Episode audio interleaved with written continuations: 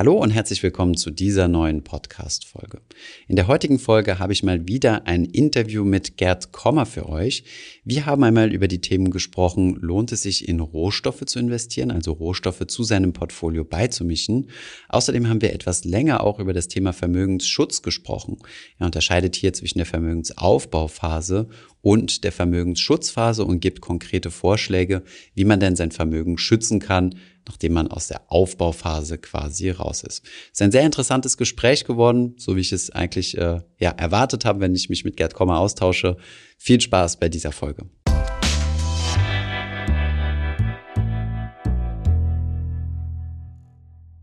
Heute spreche ich wieder mit einem Experten, den ihr hier auf dem Kanal schon ziemlich häufig gesehen habt. Einer unserer ersten oder der erste Interviewpartner überhaupt auf Finanzurs, nämlich Gerd Kommer. Damals, als ich mit ihm gesprochen habe, war er noch Investmentbanker in London gewesen, hat dann in München seine Vermögensverwaltung aufgebaut und ähm, ja, du hast zwischenzeitlich auch jede Menge neue Bücher geschrieben und zu einem Thema würde ich mich heute gerne mal mit dir austauschen und zwar zum Thema äh, ja Werterhalt und Vermögensschutz. Und ja, von daher zunächst einmal herzlich willkommen zurück auf unserem Kanal, Gerd. Freut mich hier zu sein, Thomas. Sehr gut, freut mich auch. ähm, genau, legen wir doch direkt mal los. Also Gerade wenn man über das Thema Vermögensverwaltung spricht, gibt es ja mehr und mehr Menschen, die jetzt äh, so ja mehr auf dieses Thema Vermögensschutz eingehen. Äh, du, wir hatten uns ja, glaube ich, in einem der letzten Gespräche auch mal über das Thema, gerade als es im letzten Jahr mit der ersten Corona-Welle losging, ähm, über Crash-Propheten unterhalten, die ja auch mehr und mehr solche Angstszenarien quasi zeichnen und sagen, was ist denn, wenn der Staat untergeht oder ähm, ja, wie, wie schütze ich mein Vermögen? Und da gibt es ja auch verschiedene Ansätze oder verschiedene Vorschläge von diesen Crash-Propheten. Einige davon hast du dir ja mal angeschaut. Und äh, ja, von daher direkt immer meine Frage, ähm, muss ich denn mein Vermögen irgendwie schützen und was gibt es da so für, für Strategien? Ja, muss man sein Vermögen schützen? Also dazu haben Olaf Gierhacke, Professor Gierhacke und ich vor kurzem ein Buch äh, geschrieben, äh, Souverän Vermögen schützen. Jetzt kann ich gleich noch ein bisschen Schleichwerbung machen, mhm. das vor einem Monat herausgekommen ist. Also schlussendlich muss, äh, muss jeder äh, für sich selber in, äh, entscheiden, ob er sein Vermögen vor bestimmten Risiken, vor bestimmten Gefahren schützen möchte, wie er das tun möchte. Ich würde gerne eigentlich am Anfang, an den Anfang einer solchen Diskussion letztlich eine andere Unterscheidung stellen, die äh, Olaf und mich, also uns beide Autoren, äh, in dem Buch bewegt hat, nämlich die Frage, ist, äh, will ich mein Vermögen aufbauen oder will ich mein Vermögen bewahren und schützen? Das sind zwei grundsätzlich unterschiedliche äh, Konzepte und unterschiedliche Welten, in denen man sich bewegt. Und äh, ich als Anleger muss mir zuerst einmal klar werden darüber, in welcher von diesen beiden Welten, in welcher von diesen beiden Sphären ich mich bewege. Okay, also ich denke mal, bei uns auf dem Kanal sind die meisten Leute eher so in der Position, äh, gerade ein Vermögen aufzubauen. Über das Thema haben wir auch eigentlich schon relativ häufig drüber gesprochen, wie man sich ein Weltportfolio aufbaut, wie man anfängt, dass man mit wenigen Euros im Monat mhm. anfangen kann. Und dann im Endeffekt, äh, wenn ich jetzt ein größeres Vermögen habe, dann, dann komme ich, glaube ich, eher so in die Kategorie rein, wo, äh, wo eure Kunden sich bewegen. Wir hatten zuletzt auch eine Mail bekommen, äh, eine ziemlich ausführliche von einem, äh, ja, von jemandem, der sich gemeldet hat und gesagt hat, ich, er hat, äh, ich weiß nicht mehr, vier, vier Millionen oder sowas und wie er das aufteilt aufteilen soll. Dann haben wir gesagt, ja gut, sowas können wir jetzt nicht im Livestream das, äh, besprechen oder so. Da sollte man sich eher ein bisschen Hilfe suchen. Und ähm, genau, von daher würde es mich mal interessieren. Also ähm, sprechen wir mal so über dieses Vermögen schützen. Also jetzt mal angenommen, ich habe jetzt einen mhm. größeren äh, Betrag, also vermutlich in der in der multiplen Millionenhöhe. Wie, welche Strategien gibt es denn da effektiv, ähm, um mich zu schützen? Und ähm, auf der anderen Seite, also ich könnte das Geld rein oder genau, welche Risiken warten da überhaupt auf mich? Also was ich ja am meisten höre, ist ja das Thema Inflation und solche Dinge. Mhm. Genau. Stichwort Risiko. Das ist, das ist natürlich das, äh, das Hauptthema hier. Vor was will ich mich überhaupt schützen? Und diese Frage muss ich mir stellen. Diese Frage muss ich beantworten. Also einfach nur diffus das Wort Risiko und Risikoschutz zu verwenden, das bringt uns nicht weiter. Wenn ich zum Beispiel jemand bin, der sagt, äh, ich habe ein unheimlich großes Problem damit, mentales Problem oder auch äh, vielleicht ein, ein objektiveres Problem mit Volatilität, mit mhm. kurz- und mittelfristigen, kurz- und mittelfristigen Schwankungen meines Vermögens. Ich möchte einfach nicht in der Situation sein, dass ich heute auf meinen Kontoauszug oder Depotauszug schaue und morgen Abend um die gleiche Zeit tue ich das gleiche wieder und da steht dann eine deutlich niedrigere Zahl, also niedriger als ein Prozent niedriger, sondern zum Beispiel 10 Prozent, 20 Prozent niedriger. Das möchte ich nicht. Wenn ich mich vor diesem Risiko schützen will, dann ist das die eine Sache. Und dafür gibt es natürlich prima Rezepte. Darüber können wir auch sprechen. Wenn ich mich vor dem Risiko schützen möchte, dass ich im Alter nicht meinen Lebensstandard äh, halten kann, den ich kurz vor Eintritt ja in das Alter, in den Ruhestand oder heute gewöhnt bin, dann ist es ein ganz anderes Risiko. Wenn ich drittens mich vor dem Risiko schützen möchte, dass mich der Staat enteignen könnte, entweder über eine klassische Enteignung, so aller äh, russische Revolution ne, oder, oder äh, Einführung des Kommunismus oder über eine sozusagen schleichende Enteignung, indem man sehr hohe äh, Vermögensteuern, Einkommensteuern und vielleicht sogar sehr hohe Erbschaftssteuern einführt. Lenin hat mal gesagt, ich brauche gar keine Enteignung, ich setze einfach die Erbschaftssteuer auf 100 Prozent hoch, dann bin, habe mhm. ich äh, in einer Generation sozusagen alles enteignet. So, also ich, wenn ich von Vermögensschutz und Vermögenssicherung spreche, dann muss ich mir zuerst mal klar werden darüber, welche Risiken sind mir wichtig und vor welchen muss ich mich schützen, weil nämlich die Antwort auf diese einzelnen oder der Schutz vor diesen einzelnen Risiken nicht in allen Dimensionen identisch ist. Mhm. Also wenn ich mich vor Schwankungen schützen will, kann ich einfach meinen risikofreien Teil ein bisschen, äh, ein bisschen höher fahren. Ich kann mir quasi so mhm. meine eigene Mischung machen, sollte dann auch verschiedene Dinge beachten, zum Beispiel nicht mehr als 100.000 Euro auf, auf einem Konto liegen haben oder mhm. bei einer Bank. Ähm, ja. Wie sieht es denn jetzt zum Beispiel mit dem Thema, also angenommen, ich habe jetzt einen größeren, größeren Betrag mir zusammen erspart oder ich habe irgendwie einen Unternehmensexit gemacht oder was auch immer und sage, okay, ich will jetzt bis zu meinem Lebensalter davon leben. Äh, da gibt es jetzt verschiedene Konzepte. Ich kann das Geld äh, in einer Lebensversicherung geben oder so, aber ich kann es ja auch selbst machen. Und ähm, wie schütze ich mich denn jetzt äh, konkret vor Inflation? Also eine Sache, die ja immer wieder äh, genannt wird, sind dann so dieses, dieser etwas diffuse Begriff Sachwerte. Da hast du ja auch schon mal dich intensiver mhm. damit beschäftigt. Was sind denn überhaupt Sachwerte? Ähm, was, was wäre denn dann so dein Vorgehen, was du sagen würdest, okay, um mich jetzt auf die Rente vorzubereiten und, und langfristig von meinem Geld zu leben, wie, wie mache ich das am besten? Und mit möglichst geringen Schwankungen. Also natürlich sollen Aktien dabei sein, aber vielleicht nicht 100 Prozent. Also in dem Buch, äh, jetzt halte ich es nochmal kurz hoch, da haben hm. Olaf und ich speziell zu dieser Frage, wie schütze ich mich vor Inflation, dazu haben wir eigentlich sehr, sehr ausführlich Stellung genommen. Ich glaube 15, 20 Seiten alleine. Und ähm, eine zentrale Frage, die man da beantworten muss, ist zunächst mal, in welcher Art von Inflationsregime, ich nenne das jetzt mal Inflationsregime, bewege ich mich. Wenn ich mich in einem sozusagen normalen Inflationsregime A wie Alpha bewege, so haben wir das äh, bezeichnet, dann ist das Inflation, die irgendwo zwischen 0% und 15% per annum sich bewegt, dauerhaft in dieser Range bleibt. Also wir haben mhm. das willkürlich definiert. Ob ich jetzt die Obergrenze bei 12% oder bei 18% setze, das spielt dann keine Rolle mehr. Das ist, natürlich ist 12% äh, im Jahr eine hohe Inflationsrate, aber es ist keine galoppierende Inflation, es ist kein, keine Hyperinflation. Das ist ein, eine Range, in der ein Gemeinwesen immer noch funktionieren kann. Mag Bei 15 Prozent über einige noch. Jahre ist, äh, ja, genau, okay, du hast gerade gesagt, ist ja schon, wäre schon genau. ziemlich schädlich, ne? Ja, wir hatten in den 70er Jahren Inflationsraten in den meisten Ländern, die bewegten sich im, im, niedrigen zweistelligen Bereich für ungefähr eine Dekade, in Deutschland im hohen einstelligen Bereich oder ja im mittleren einstelligen, einstelligen Bereich. Aber auf alle Fälle kann man sagen, dass ähm, ein Gemeinwesen noch einigermaßen funktionieren kann, solange die Inflation nicht dauerhaft aus dieser Range hinausgeht.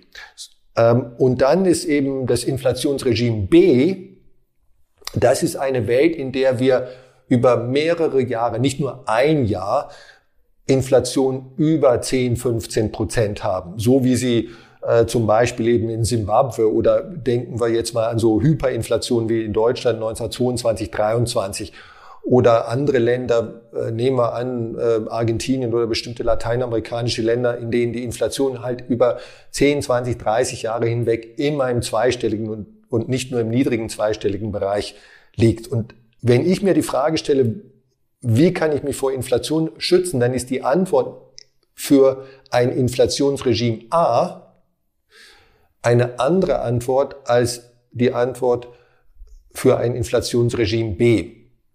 Im Regime A, also sagen wir mal, wir haben Inflation, aber es ist nicht exorbitante Inflation.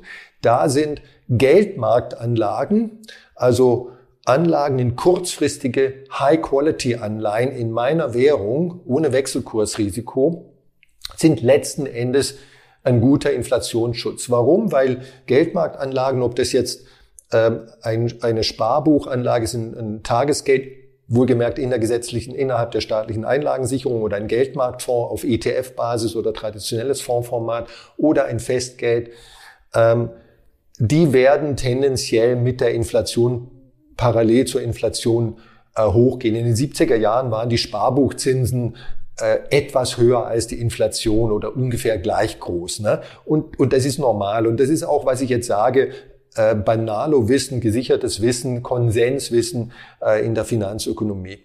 Ähm, also wenn ich mich äh, vor sowas schützen möchte, auch sozusagen vor unerwarteten Anstiegen der Inflation, aber sie bewegen sich, äh, wie gesagt, immer noch in diesem Regime A, dann, dann sind eigentlich äh, diese, diese geldmarktartigen Anlagen, High-Quality-Anlagen, äh, der beste Schutz die beste Anlage. Da habe ich niedrige Volatilität und eine sehr hohe Parallelität zur Inflation. Ich werde natürlich nicht viel Geld verdienen, ich werde vielleicht gar nichts verdienen, aber ich habe wenig äh, oder null Volatilität und ich kriege meine Inflation wieder rein. So.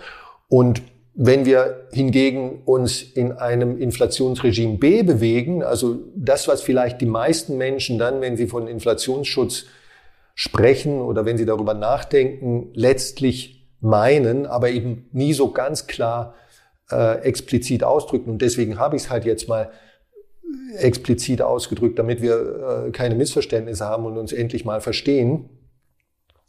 In einem Inflationsregime B, da, da gelten andere Gesetze, andere Regeln. Da sind tatsächlich das, was man gemeinhin als Sachwertanlagen bezeichnet, nämlich Aktien, äh, Immobilien, äh, nicht börsennotierte Unternehmensbeteiligungen, vielleicht Rohstoffe, da ist, das ist allerdings schon wieder so ein bisschen ein problematisches Thema, da könnten wir vielleicht später noch drauf kommen. Ja. Gold, also die, die sogenannten Sachwerte und um Gottes Willen vielleicht auch noch Sammlergegenstände, obwohl ich das für äh, gerade für so eine Krisenphase äh, höchst ambivalent halte, aber die laufen auch unter der Überschrift Sachwerte. Dann sind in so einem Inflationsregime B sind diese Sachwerte plötzlich der beste Inflationsschutz. Ne? Die werden nicht kurzfristig hoch mit der Inflation korrelieren. Das wäre ja an sich wünschenswert. Also die Inflation geht um fünf Prozent hoch und automatisch, fast automatisch geht auch der Wert und die Rendite meines Assets um fünf Prozent hoch. Das wird nicht so sein. Das gibt's nicht in dieser Sachwertewelt. Aber in so einer trabenden, galoppierenden oder Hyperinflationswelt werden diese Sachwerte tendenziell ihren Wert behalten. Aber es gibt letzten Endes außerhalb der Sachwertewelt, außerhalb des Sachwertekonzepts ein viel schlaueres Konzept, um geistig, mental letztlich sozusagen äh, mit so einem Konzept der, der galoppierenden Inflation umzugehen. Und das hat mit Sachwerten eigentlich dann wieder nichts zu tun. Darauf können wir vielleicht auch noch eingehen. Ja, welches Konzept meinst du damit? Also und das ist das Konzept ähm, Inland, Ausland. Ne? Nehmen wir jetzt einfach mal als äh, historische Illustration, damit wir auch äh, irgendwo den klaren Kontext haben, die deutsche Hyperinflation 1922, 23. Schlimmer kann es eigentlich nicht mehr kommen. Tausende Prozent Inflation im Monat, glaube ich, in, in, in den schlimmsten Monaten.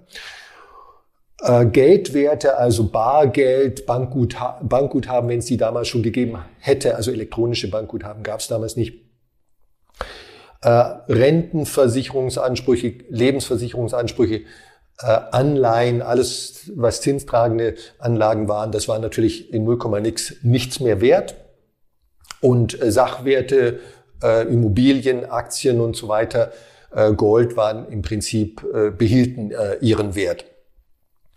Wenn man sich mal jetzt aber genauer überlegt, ähm, die, die Sache genauer überlegt, dann muss man eigentlich zu der Antwort kommen, es ist nicht entscheidend, äh, was ein Sachwert versus ein Nicht-Sachwert ist, sondern viel entscheidender ist eigentlich Inland versus Ausland. Wenn ich amerikanische Dollars, zum Beispiel Bargeld, physisches Bargeld, Dollarnoten in einem äh, Safe gehabt hätte, ob im Inland oder im Ausland, dann hätte dieses Papiergeld, diese, diese äh, Nicht-Sachwertanlage natürlich ihren Wert behalten. Es ging also letztlich darum, oder wenn ich eine neuseeländische Staatsanleihe gehabt hätte oder ein Bankguthaben in Australien, äh, das wäre in der deutschen Hyperinflation, hätte das überhaupt nicht gelitten. Also es ist nicht damals und auch in vielen dieser Situationen entscheidend, ob ich nicht Sachwerte auf der einen Seite habe und Sachwerte auf der anderen Seite, sondern eigentlich ist viel entscheidender, ähm, ob ich Anlagen außerhalb des Krisen, der Krisenzone Zone habe, außerhalb des Krisenlandes, wenn du so willst, oder der mhm. Krisenwährung, und, oder ob ich sie innerhalb äh, der, der, der Krisenzone habe. Und das vergessen viele. Ne? Eine kurze Zwischenfrage. Ähm, meinst du denn, dass, dass, äh, dass man dass diese Aufteilung noch so funktionieren würde heutzutage? Ich meine, äh, okay, wir hatten diese Hyperinflation in Deutschland. Äh, aus, ich meine, es gab auch eine eigene Währung, es gab eine andere Ausgangssituation, eine ökonomische. Und ähm, aber meinst du, dass, dass es heute passieren könnte, dass es in einem sagen, bleiben wir mal jetzt nur bei den Entwicklungsländern. Ich meine, es gibt ja einzelne Länder wie jetzt äh, Venezuela und Co., die jetzt extreme Inflationen erleiden, aber könntest du dir vorstellen, dass wir zum Beispiel nur in Deutschland eine Hyperinflation haben? Vermutlich eher unwahrscheinlich durch den Euro, aber zum Beispiel nur in Europa und nicht in Amerika? Ja, das Weil die Notenbanken ja schon also, relativ gleich, äh, die Notenbanken ja mittlerweile ja, ja. schon relativ gleich agieren, ja. Also ich ähm, glaube nicht, dass eine sagen wir mal jetzt galoppierende Inflation, ich glaube sowieso nicht, das muss ich jetzt vor, äh, noch dazu sagen und vorausschicken, an eine, an die, an die hohe Wahrscheinlichkeit einer äh, wirklich zweistelligen Inflationsrate in, in Deutschland oder in der Eurozone. Ausschließen kann man gar nichts, aber ich halte es einfach für sehr, sehr unwahrscheinlich in den nächsten 10, 20 Jahren. Mhm. Ähm, aber auf alle Fälle, wenn das käme, dann ist es keineswegs so, dass in Australien oder in Kanada oder in den USA oder in der Schweiz deswegen auch eine, eine derartig hohe Inflationsrate bestünde. Und das war in der Vergangenheit nicht so. Und ähm, das, äh, ich sehe auch keine, keine zwingende äh, Argumentation anzunehmen, dass das in der Zukunft äh, so sein würde. Also im Gegenteil, diese äh, es würde dann so eine Art Kapitalflucht einsetzen äh, aus der Schwachwährung äh, heraus. Es könnte zum Beispiel der Euro sein, könnte aber auch theoretisch hier andere Währung sein, in starke Währungen oder vermeintlich starke Währungen. Das würde den Kurs der Schwachwährung natürlich nach unten drücken, den Kurs der starken Währung, der Hartwährung nach oben. Das würde die Inflation in der Schwachwährung natürlich noch verstärken, weil, weil alle importierten Güter ja dann noch teurer werden würden gemessen in, in äh, mhm. nationaler Währung. Also letzten Endes, ich, ich denke, das war eine Antwort auf deine Frage. Also die, die Währungsräume entwickeln sich in der Hinsicht vermutlich nach wie vor äh, unabhängig. Dass natürlich ein Schweizer Franken wahrscheinlich von einer Krise in der Eurozone auch stärker tangiert werden würde als der australische Dollar, das ist, äh, war, das, das kann man schon annehmen, ist aber auch nicht zwingend der Fall. Okay. Ähm, dann gibt es eigentlich eine Frage, die sich, äh, die sich ziemlich aufdrängt, jetzt wo wir von Währungen sprechen. Es gibt ja auch äh, mittlerweile Währungen oder zumindest eine große Währung, die unabhängig von jedem Staat ist. Ähm, wie, wie stehst du zu diesem Thema? Also wenn wir sagen würden, äh, das ist ja immer so das Hauptargument quasi, was gesagt wird so zum Thema Bitcoin. Äh, Bitcoin kann keine Inflation erleiden, also zumindest wenn, wenn der Mining-Prozess oder wenn, ja, wenn der äh, wenn das, das Entstehen des Bitcoin weit genug ja. vorangeschritten ist, äh, würdest du das quasi mit, äh, mit reinnehmen in solch einen Mix, wo du sagen würdest, okay, ich mache mich jetzt mal unabhängig von, einem, von einer lokalen Währung, die Inflationsrisiken unterliegt? Also Bitcoin ist ein sehr ambivalentes Thema, weil, weil es die Währung Bitcoin ungefähr erst seit zehn Jahren gibt. Wir wissen also sehr wenig äh, darüber. Andere Kryptowährungen sind noch jünger. Äh, in diesen zehn Jahren äh, war die Entwicklung von Kryptowährungen und Bitcoin im Speziellen also eine extrem Achterbahn. Äh, der Vergleich Achterbahn ist, glaube ich, noch harmlos. Also äh, gemessen an der Volatilität zum Beispiel und gemessen auch an den ganzen politischen und rechtlichen Rahmenbedingungen, äh, die, die, äh, die für Kryptowährungen gelten. Man weiß auch sowieso nicht, wie das weitergehen wird. Also insofern kann man letztlich Endgültiges über Kryptowährungen in der Hinsicht sowieso nicht sagen. Man kann allenfalls zu einer sehr, sehr vorläufigen Einschätzung kommen. Und ich denke, das politische Risiko, nämlich das Risiko, dass zum Beispiel Kryptowährungen verboten werden, äh, dass sie mit einer äh, steuerlichen, also mit einer Strafsteuer belegt werden, dass ihr Gebrauch als Zahlungsmittel erschwert wird, beschränkt wird und so weiter äh, dass, dass andere regulatorische Neuerungen kommen, die also sozusagen den Wert einer, einer Kryptowährung einschränken oder behindern und so weiter, dass dieses politische Risiko ist nach wie vor sehr, sehr groß. Und äh, zu glauben, dass dass man das ignorieren könnte, das äh, als, als, als Anleger, das halte ich für, einen für einen großen Fehler. Ne? Natürlich kann ich sagen, das ist mir alles egal, ich gehe in die Illegalität ne? und äh, da wird es weiterhin funktionieren, äh, halte, ich, halte ich nicht für eine kluge äh, Philosophie. Und deswegen meine ich, dass jemand, also dass, die, dass, dass, dass es sicherlich aus Vermögensschutzperspektive, gerade Vermögensschutzperspektive, vielleicht, mit Betonung auf vielleicht sinnvoll sein kann, fünf Prozent seines Gesamtvermögens, ich betone jetzt Gesamtvermögen, nicht seines liquiden Vermögens. Und wenn man ganz, ganz verliebt ist in Krypto, dann vielleicht zehn Prozent in verschiedene, verschiedene Kryptowährungen, nicht nur Bitcoin, auf verschiedenen Kryptowährungsplattformen. Fußnote-Plattformen sind gehackt worden, äh, äh, da findet Betrug statt oder hat, es hat schon Betrugsfälle gegeben.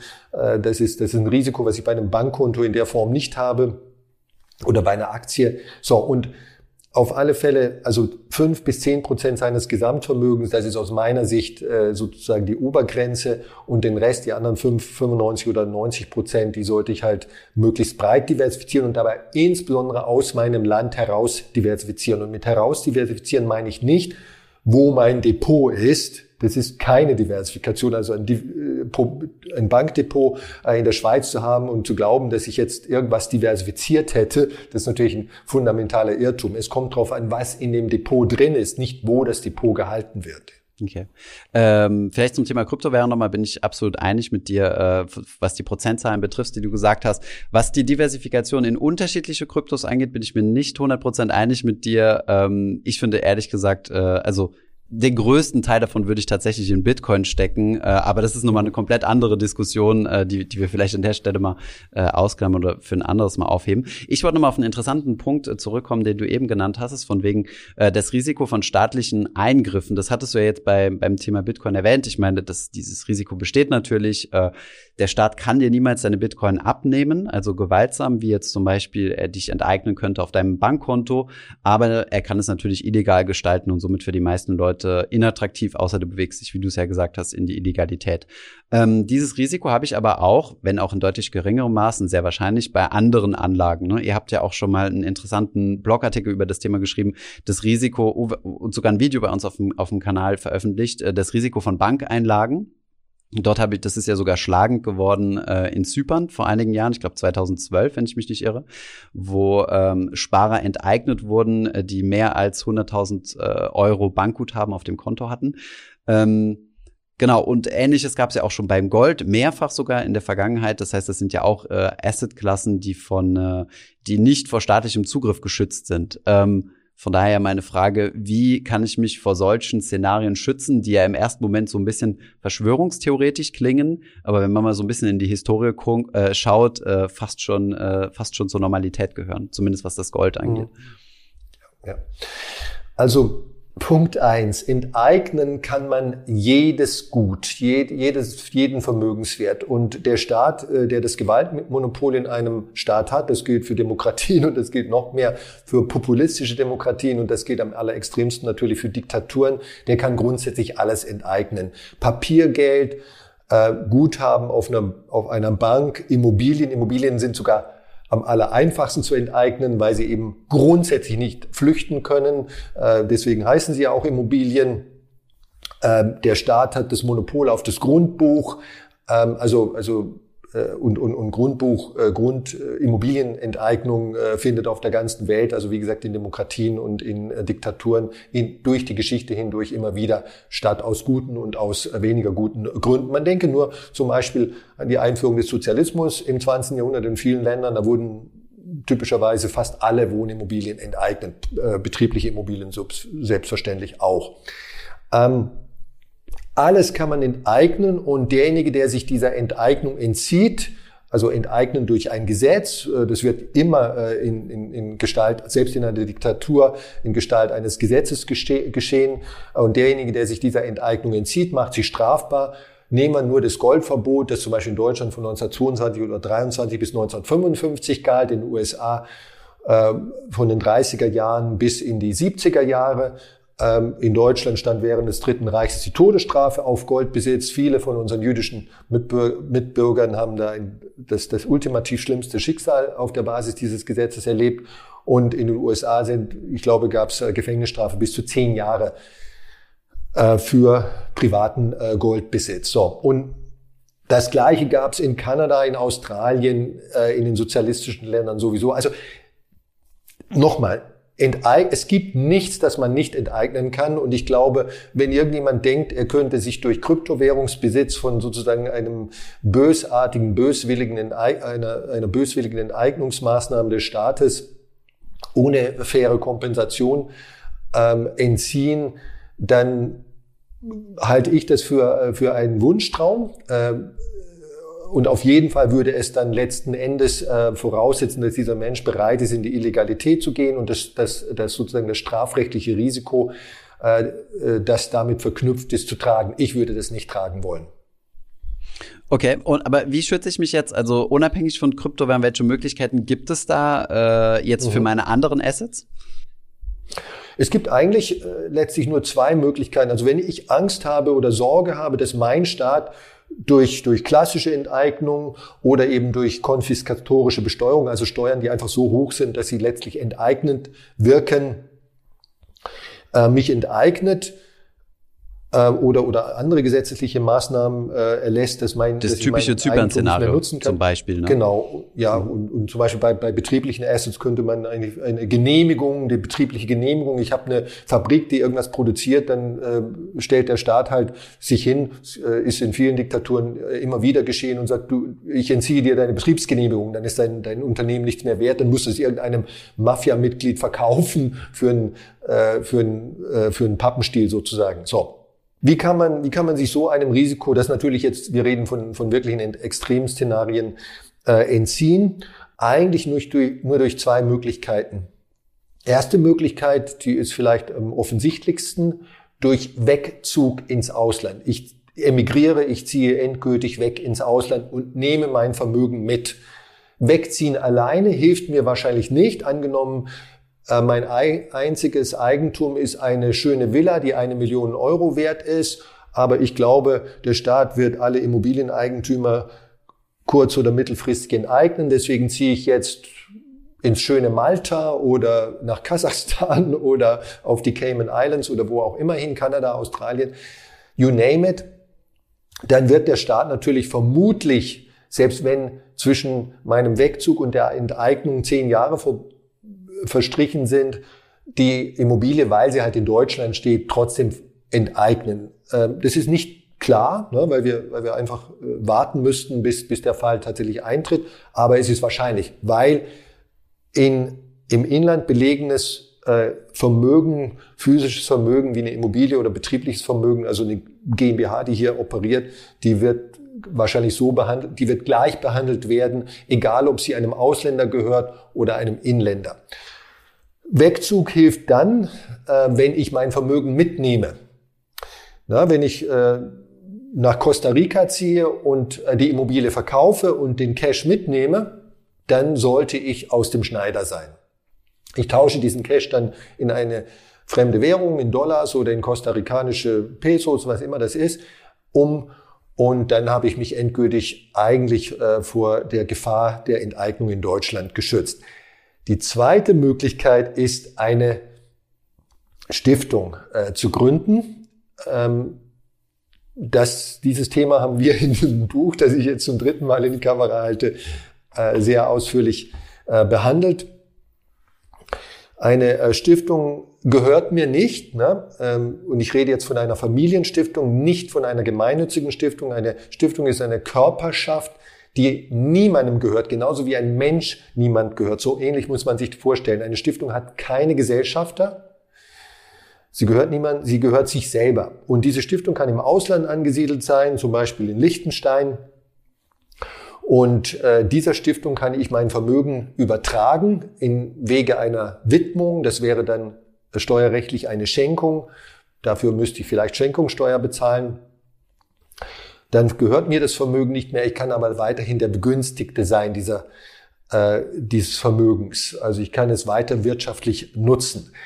Äh, diese Stiftung existiert im Ausland, sie hat ihren Sitz im Ausland und wenn sie das Vermögen, das liquide, das Vermögen sogar noch mitnehmen könnte, weil das zum Beispiel liquides Vermögen ist, also ein Bankdepot, ein, ein Wertpapierdepot oder Cash, dann haben wir ja sozusagen wieder das Szenario von vorhin.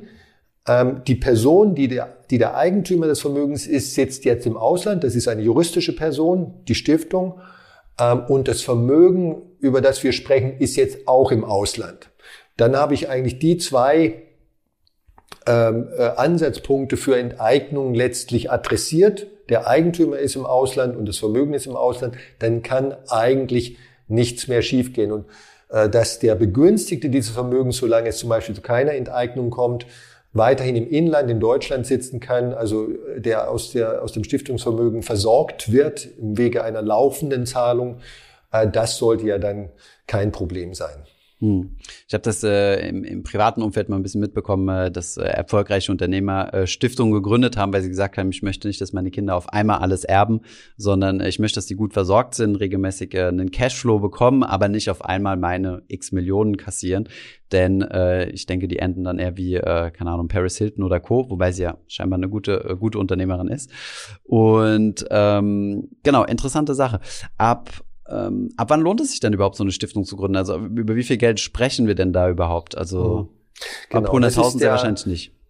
Das ist der Haken an der ganzen Geschichte. Wie alles im Leben äh, hat es einen Haken. Also für für ein paar tausend Euro geht es selbstverständlich nicht. Also schlussendlich äh, wird eine äh, Familienstiftung zum Beispiel in Liechtenstein erst funktionieren äh, ab einem äh, liquiden oder überhaupt einem Vermögen von ungefähr einer Million äh, Euro Nettovermögen äh, von einer Million Euro, weil die Gründungskosten und die Betriebskosten, also eine Stiftung muss betrieben werden.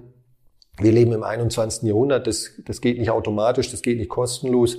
Ähm, diese Kosten sind einfach da und äh, die rechnen sich vermutlich erst ab äh, der Größenordnung von einer Million netto. Also eine Million brutto, das heißt eine Immobilie, die eine Million kostet, die mit einer Million Kredit äh, hm. finanziert hm. wurde, das meine ich damit nicht. Hm. Okay, und was sind die Kosten so ungefähr? So laufende Kosten ist es wie wenn ich eine GmbH führe, mit, mit ein bisschen Aufschlag, weil ich sehr wahrscheinlich äh, in Liechtenstein selbst Anwälte suchen muss oder Notare. Genau, solche, solche Sachen. Ich glaube, das kann man ähm, das kann man jetzt nicht so ganz pauschal sagen, aber ähm, das sind schon äh, äh, also One-Off-Kosten, äh, Setting-up-Kosten, äh, die sicherlich im, im zweistelligen Tausenderbereich äh, liegen und dann der laufende Betrieb, der ist, wie gesagt, auch nicht kostenfrei. Das ist sicherlich teurer als jetzt eine vermögensverwaltende GmbH äh, zu betreiben. Selbst die ist schon viel teurer, als sich die meisten äh, diejenigen, die dieses Konstrukt äh, gut finden, äh, das vorstellen. Und dann kommen halt, wie gesagt, wir leben im 21. Jahrhundert, Kosten für Compliance, für Reporting an die Aufsichtsbehörde und so weiter hinzu. Und das kann man nicht alles selbst machen.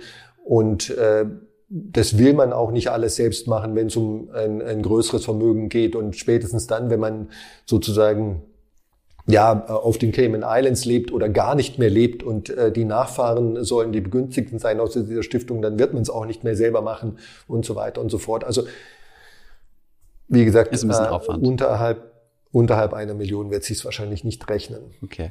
Ähm, was man aber vielleicht noch mal als, äh, vielleicht kannst du uns noch mal ein bisschen was zu Vor- und Nachteilen äh, von Stiftungen sagen, weil darum geht's ja auch überwiegend äh, in deinem Buch oder viel in deinem Buch einer der Nachteile oder eine der Dinge, die man sich halt bewusst sein sollte, ist es nicht wie so eine, ja, wie so ein Depot oder auch meinetwegen eine vermögensverwaltende GmbH, wo ich was einzahlen kann und das dann auch wieder abheben kann, sondern wenn das Geld einmal in der Stiftung drin ist, komme ich da auch eigentlich nicht mehr ran und kann die, äh, kann die Regeln auch nicht mehr ändern, denn das Geld gehört ja dann nicht mehr mir, so wie jetzt bei einer GmbH gehört es dann zwar der GmbH, aber wenn ich hundertprozentiger äh, Gesellschafter bin, gehört es ja indirekt immer noch mir.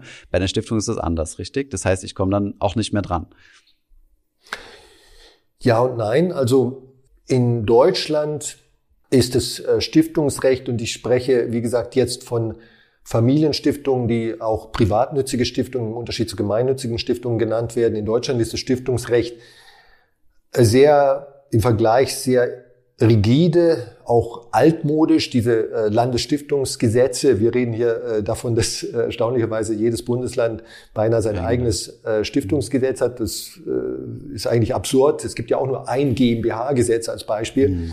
Ähm, aber aufgrund von historischen Gegebenheiten gibt es halt diese unterschiedlichen Landesstiftungsgesetze und die sind alle furchtbar altmodisch und rigide. Und wenn man in Deutschland eine Familienstiftung äh, gründet, dann wird man mit dem Problem, was du äh, umrissen hast, kämpfen, dass es einfach äh, letztlich ein, ein vergleichsweise rigides Gebilde ist und nachträgliche Änderungen an der Stiftungssatzung und den anderen Dokumenten, die letztlich die quasi die, das Stift, den Stiftungsbetrieb äh, vorgeben und, und regeln, äh, sind schwierig.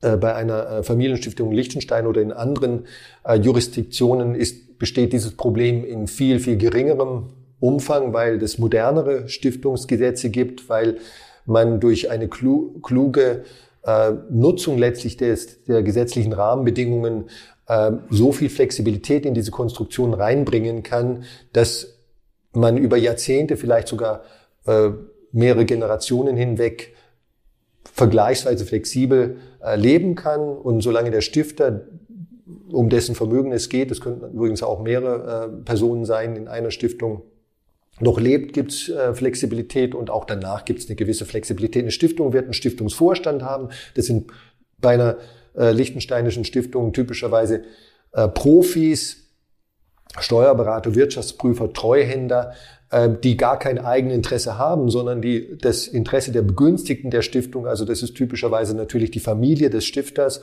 und Freunde, aber das können auch gemeinnützige Zwecke sein, äh, gemeinnützige Begünstigte sein, im Auge haben. Also die, die Stiftung ist dafür da, äh, letztlich ihren Zweck und äh, der zu erfüllen und der Zweck ist die Versorgung letztlich derjenigen Menschen. Das muss, die müssen nicht alle namentlich genannt sein. Das können ja auch Kinder der nächsten Generation sein. Das können ähm, gemeinnützige Zwecke sein unter bestimmten Umständen zu versorgen. Und du hast vorhin das Beispiel mit Paris Hilton gebracht. Mhm. Das ist gar nicht, überhaupt nicht absurd. Es gibt sehr viele Konstellationen, in denen Kinder einfach aus verschiedenen Gründen nicht mit dem vielen Geld umgehen können oder die Eltern glauben es jedenfalls nicht, dass sie es im Erbfall äh, tun könnten. Und äh, wenn denen dann plötzlich eine Million oder noch mehr in den Schoß fällt, äh, das Erste, was die dann tun werden, ist ein Ferrari für 400.000 Euro zu kaufen. Und das ist halt vielleicht nicht im Sinne letztlich der Eltern, die das aber äh, natürlich im Todesfall nicht mehr verhindern könnten.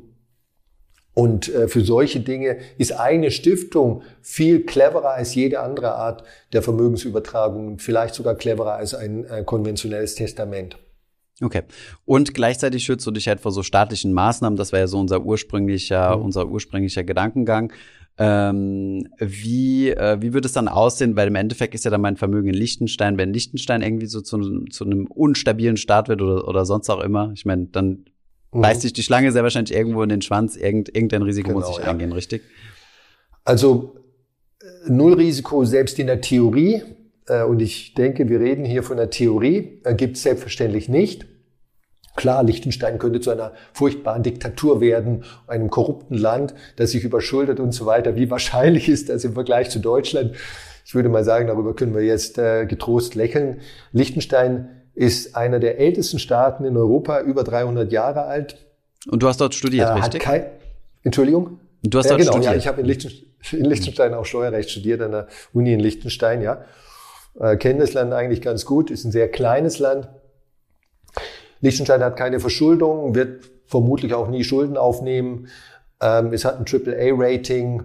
Ähm, es ist eine, ein, ein, ein funktionierendes Land äh, mit sagen wir mal, ja, es hat den äh, Schweizer Franken als Währung, eine Währungs- und Zollunion mit, der, mit dem Schweizer Franken seit den, oder mit der Schweiz seit den 1920er Jahren. Also mehr Stabilität äh, für ein Gemeinwesen, als äh, es in Liechtenstein seit den letzten äh, 100 Jahren und noch darüber hinaus der Fall ist, ist eigentlich schwerlich denkbar. Aber natürlich in der Theorie ist alles möglich. Mhm. Okay, interessant. Ähm, sehr gut. Hast du vielleicht noch, was das Thema Vermögensschutz angeht? Äh, ich konnte dein Buch leider noch nicht reinlesen, weil du es uns noch nicht geschickt hast. Äh, hast du noch ein paar abschließende Tipps, äh, was, äh, was, man, was man beachten sollte? Vielleicht auch jetzt nicht nur für die ganz großen äh, Millionen-Accounts. Ich ja. weiß, das sind, das sind deine Kunden, aber ja, ja. vielleicht hast du auch für unsere Zuschauer ein bisschen was, äh, was parat. Genau, ja. Also das Buch ähm, ist gar kein reines Stiftungsbuch. Ähm, das muss ich immer wieder so betonen. Ne? Das letzte, allerdings längste Kapitel, vielleicht ein Drittel des Buches, ähm, handelt von Stiftungen.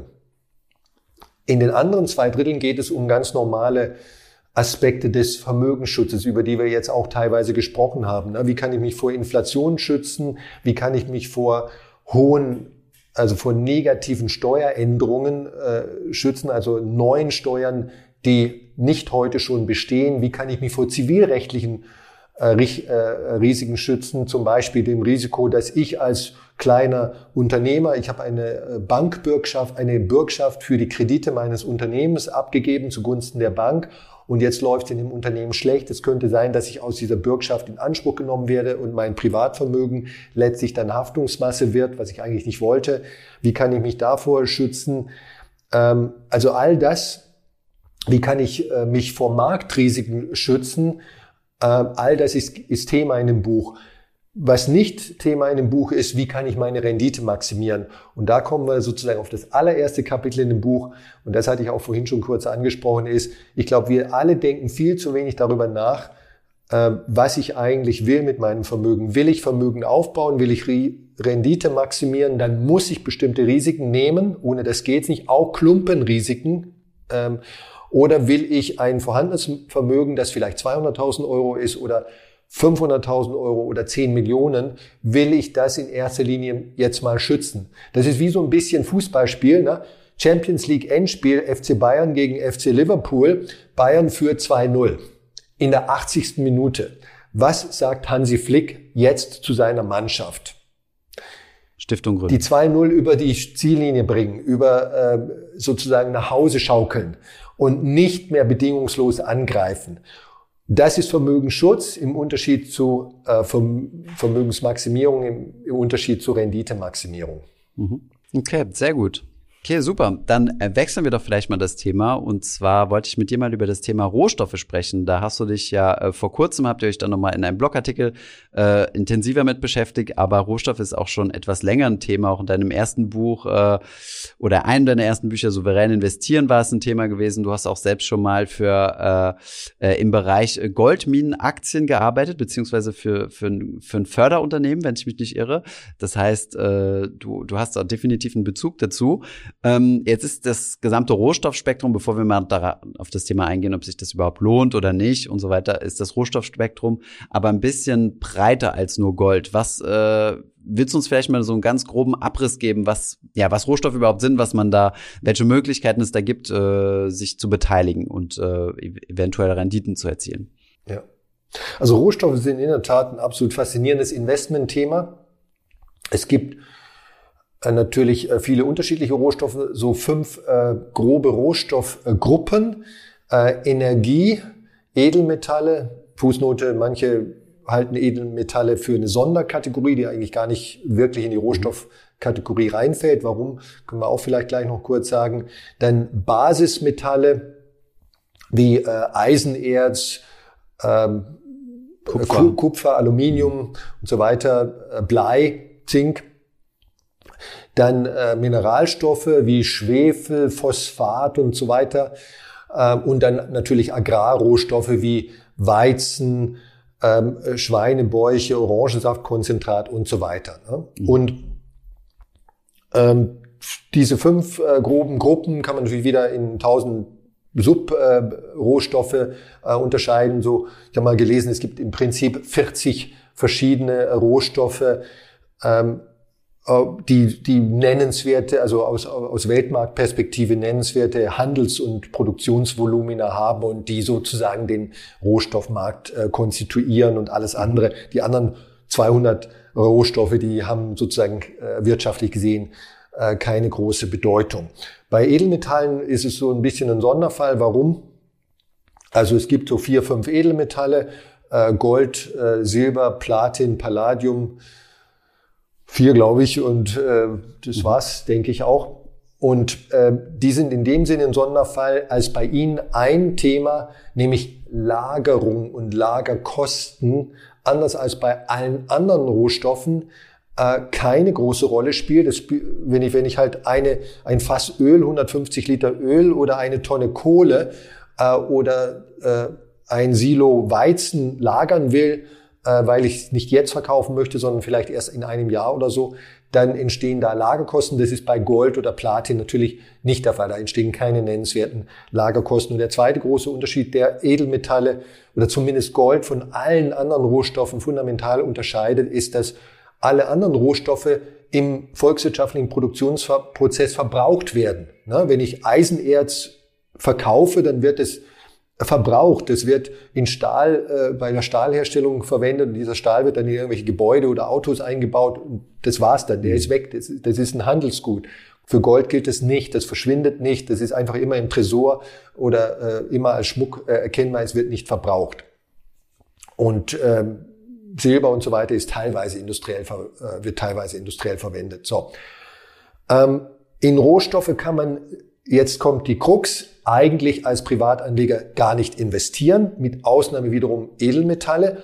Warum? Weil es diese Lagerkostenproblematik gibt. Ne? Man, soll, man stelle sich mal vor, man lässt sich äh, eine Tonne Weizen nach Hause liefern, weil man glaubt, äh, der Weizenpreis ist in sechs Monaten 100 Prozent höher als heute. Dann könnte man mit Weizen spekulieren, aber die Tonne muss ja irgendwo lagern.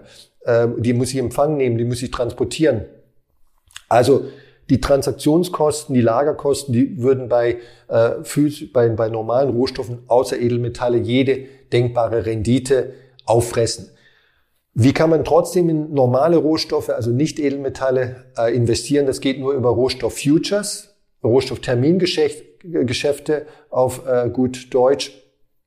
Und äh, wie, wie, wie funktioniert das praktisch? Ich, praktisch funktioniert das, indem ich mir einen Rohstoff-ETF kaufe der einen Rohstoffindex abbildet. Und zwar sind das Rohstoff-Futures-Indizes.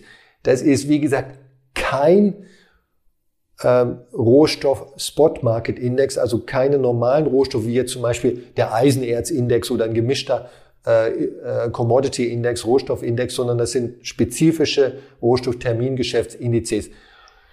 Deren Rendite wird sich von einem normalen Rohstoffindex unterscheiden. Die korrelieren zwar, aber sie werden sich unterscheiden und sogar stark unterscheiden, kurzfristig. Das muss jedem klar sein. Also nochmal, in Rohstoffe direkt kann ich als Privatanleger nicht investieren.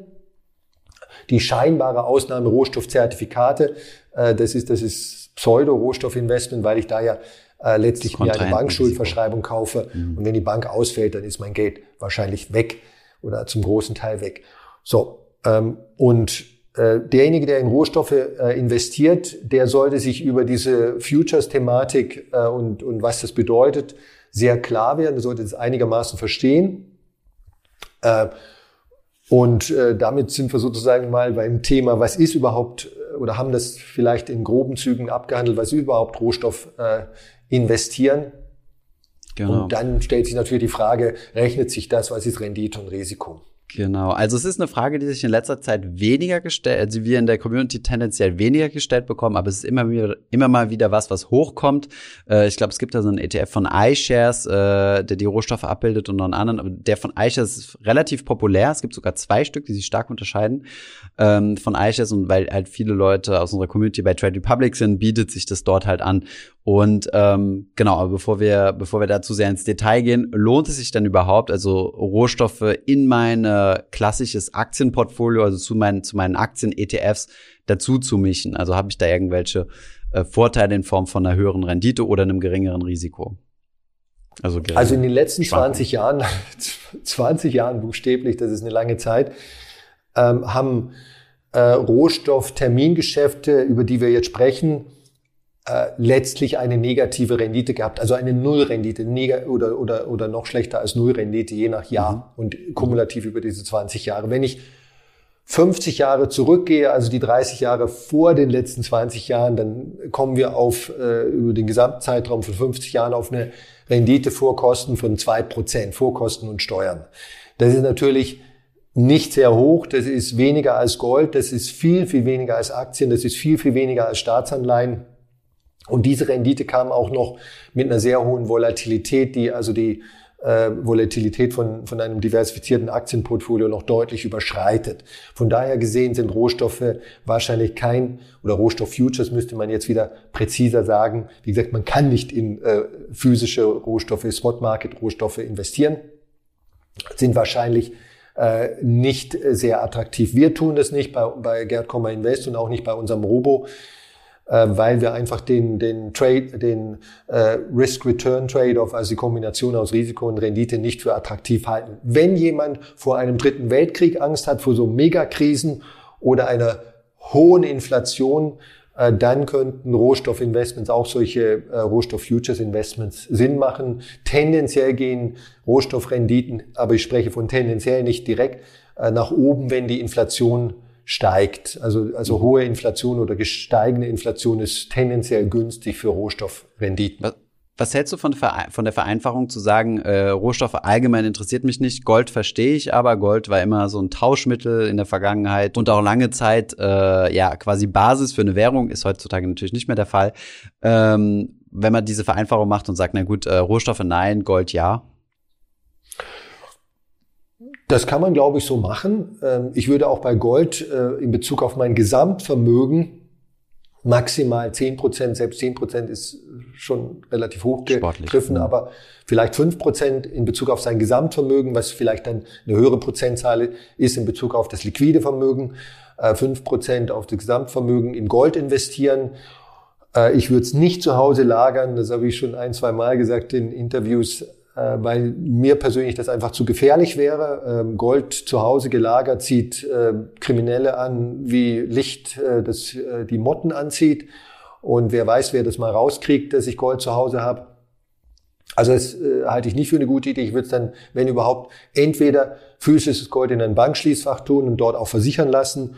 Äh, das Schließfach selber ist normalerweise nicht versichert. Oder alternativ mir äh, börsengehandeltes Gold kaufen, nämlich äh, Xetra Gold, das ist ein ETF-Produkt, oder Euwax Gold, das ist das andere ETF-Produkt, das es in Deutschland äh, gibt.